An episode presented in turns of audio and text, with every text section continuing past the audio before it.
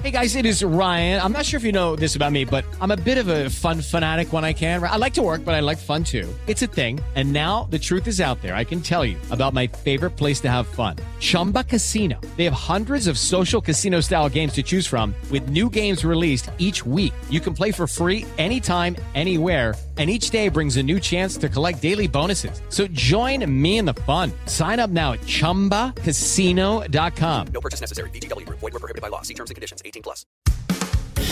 Recibe todo el panorama informativo en podcast con Alejandro Villalbazo e Iñaki Manero. Un servicio de Asir Noticias. ¿Nos quieren ver la cara de, de idiotas o qué? Yo desde ayer me hago esta pregunta. Y me hago la pregunta por lo que ocurre en el penal de Ciudad Juárez, penal estatal, Centro de Readaptación Social 3, en Ciudad Juárez, Chihuahua. Y me hago la pregunta porque ayer que se conocen los detalles, ayer hay una conferencia de prensa extraordinaria, después del todo el choro en la mañanera, se citó otra conferencia de prensa. En esa otra conferencia de prensa se dieron a conocer detalles, de manera puntual nos dijeron, ¿Qué fue lo que ocurrió en el motín, fuga, todo esto de caos que se vivió en la cárcel de Ciudad Juárez? Y lo que encontraron, ¿no?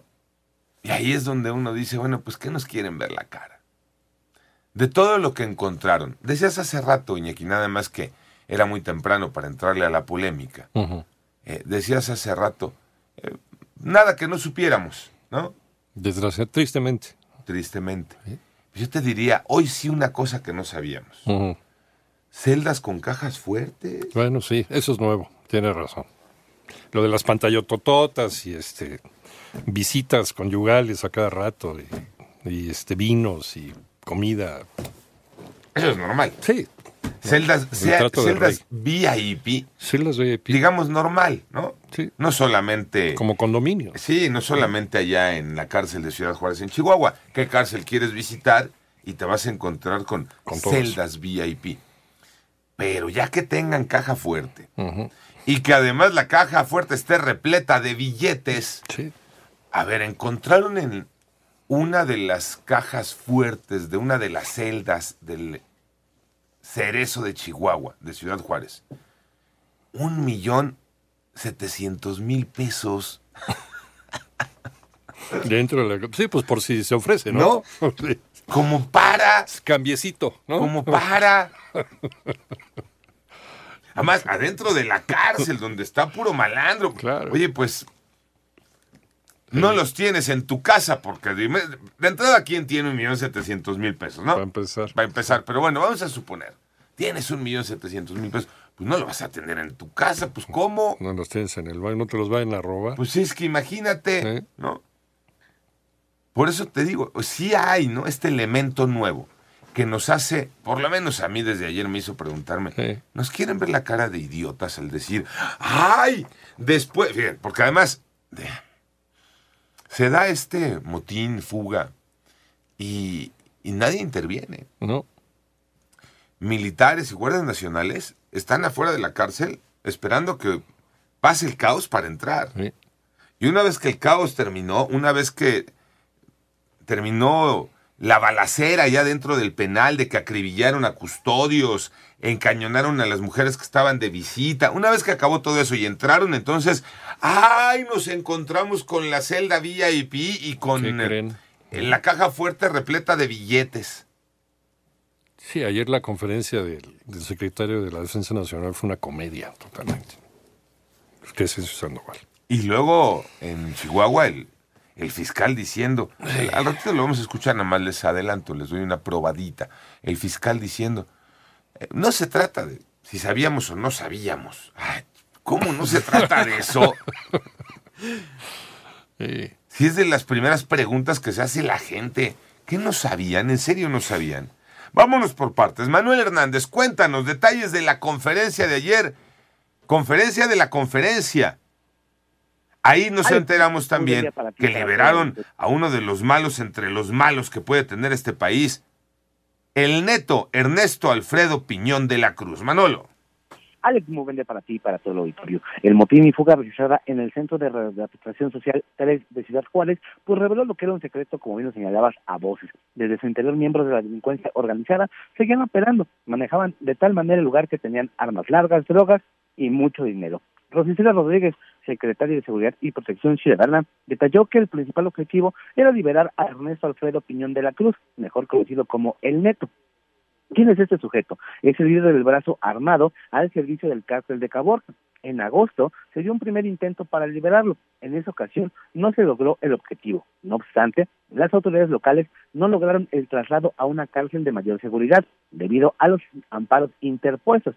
Eso de acuerdo con la autoridad local aunque la autoridad federal pues asegura que nunca se le solicitó este traslado. Escuchemos.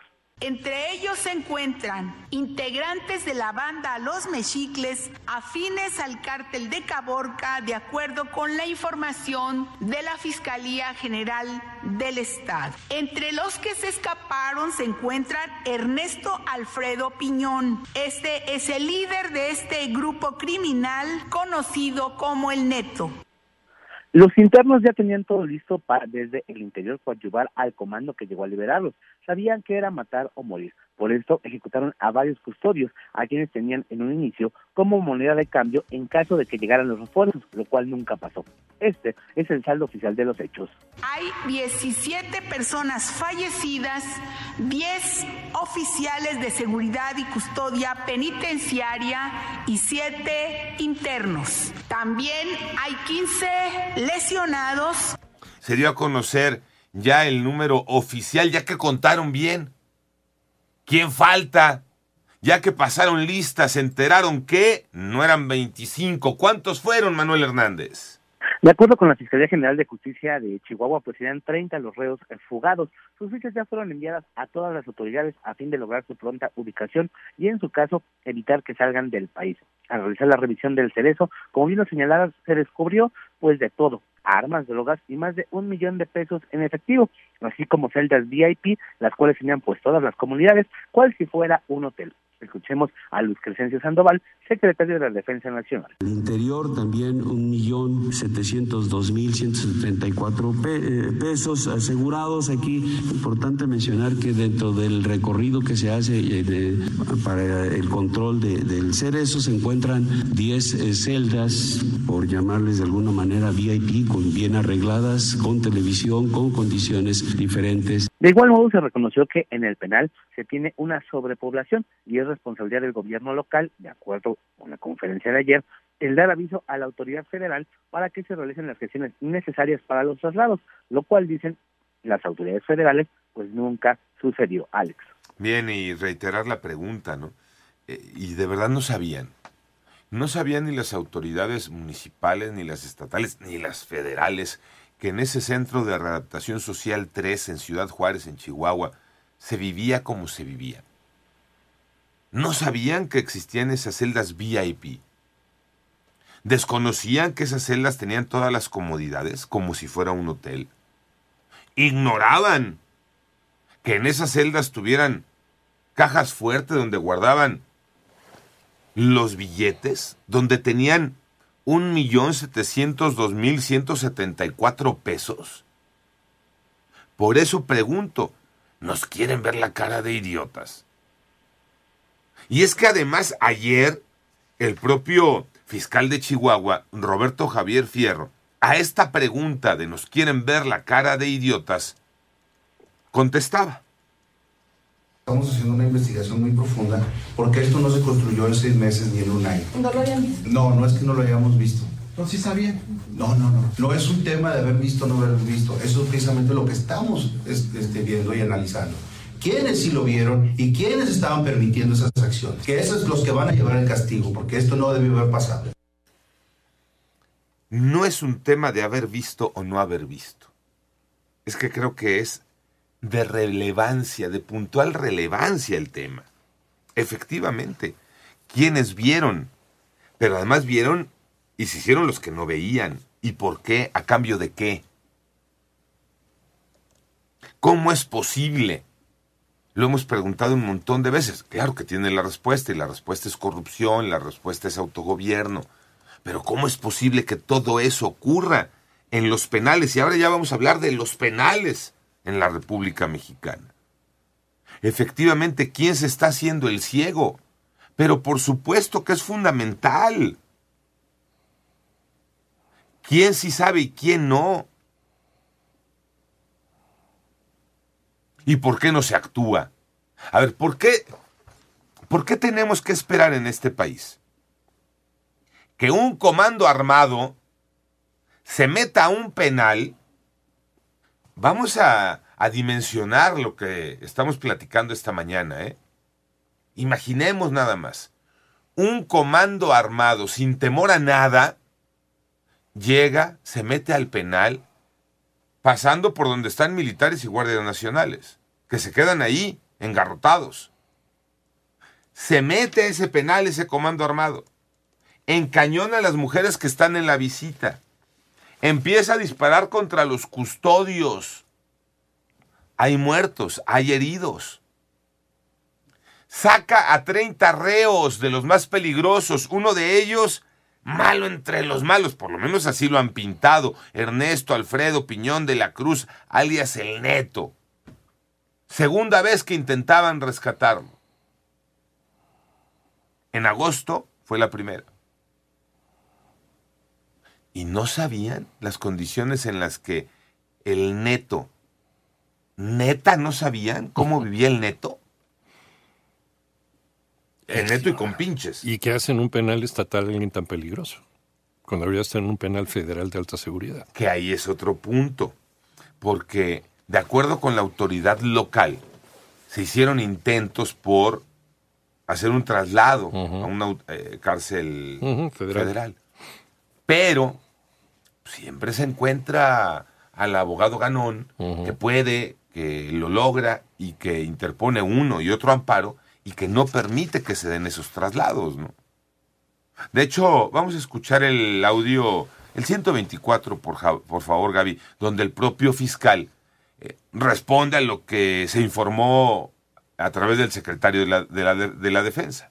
No vamos a desmentir y estamos desmintiendo a la federación. Nosotros estábamos en procesos de trabajo para hacer un traslado de 180 PPLs, ¿sí? entre ellos el neto. Sin embargo, el procedimiento no se da que dé los nombres desde el inicio de quiénes son los que se van a trasladar, precisamente para evitar filtraciones de información y que se amparen. Dice el fiscal, eh, no vamos a desmentir ni estamos desmintiendo a la federación, pero estábamos en proceso. Lo que sí hay, hay un choque de versiones. Sí o no se estaba en ese proceso y por qué no se había dado, respondiendo a lo que preguntas, por qué no se había dado el traslado de uno de los peligrosos entre los peligrosos a una cárcel federal. Cuando pudo haber sido por seguridad nacional, ¿eh? Ahí sí cabe. Pero. Yo me quedo con la pregunta que desde ayer tengo, ¿no? No nos quieran ver la cara de idiotas, en serio. Para empezar. De verdad no saben. No saben cómo está el penales. autogobierno en los penales. No saben que hay ese tipo de celdas. No saben que hay quien eh, tiene el poder y el dinero, vive en la cárcel mejor que afuera. La mayoría de las extorsiones de dónde salen? De los penales. Siguen controlándolo claro, todo. Hoy con, ¿no? Este, casi dos millones de pesos en la celda. Sí. Entonces, y eso de que no se, no es, no se trata, ¿no? No es tema si se ha visto o no se había visto. No, claro que es tema. Hay complicidad en todo esto. Y lo peor, nos enteramos porque un comando armado se mete a rescatar a 30 reos. No nos enteramos porque fue un operativo sorpresa. Llegaron y dije, a ver, ¿no? ¿Qué hubo aquí? ¿Qué está pasando aquí? No. ¿Y saben qué es lo peor? Que vamos a hablar tres días del caso. Y en ocho años... Es la misma.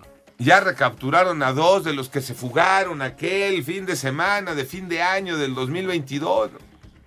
Y así, porque tristemente en nuestro querido México no pasa más.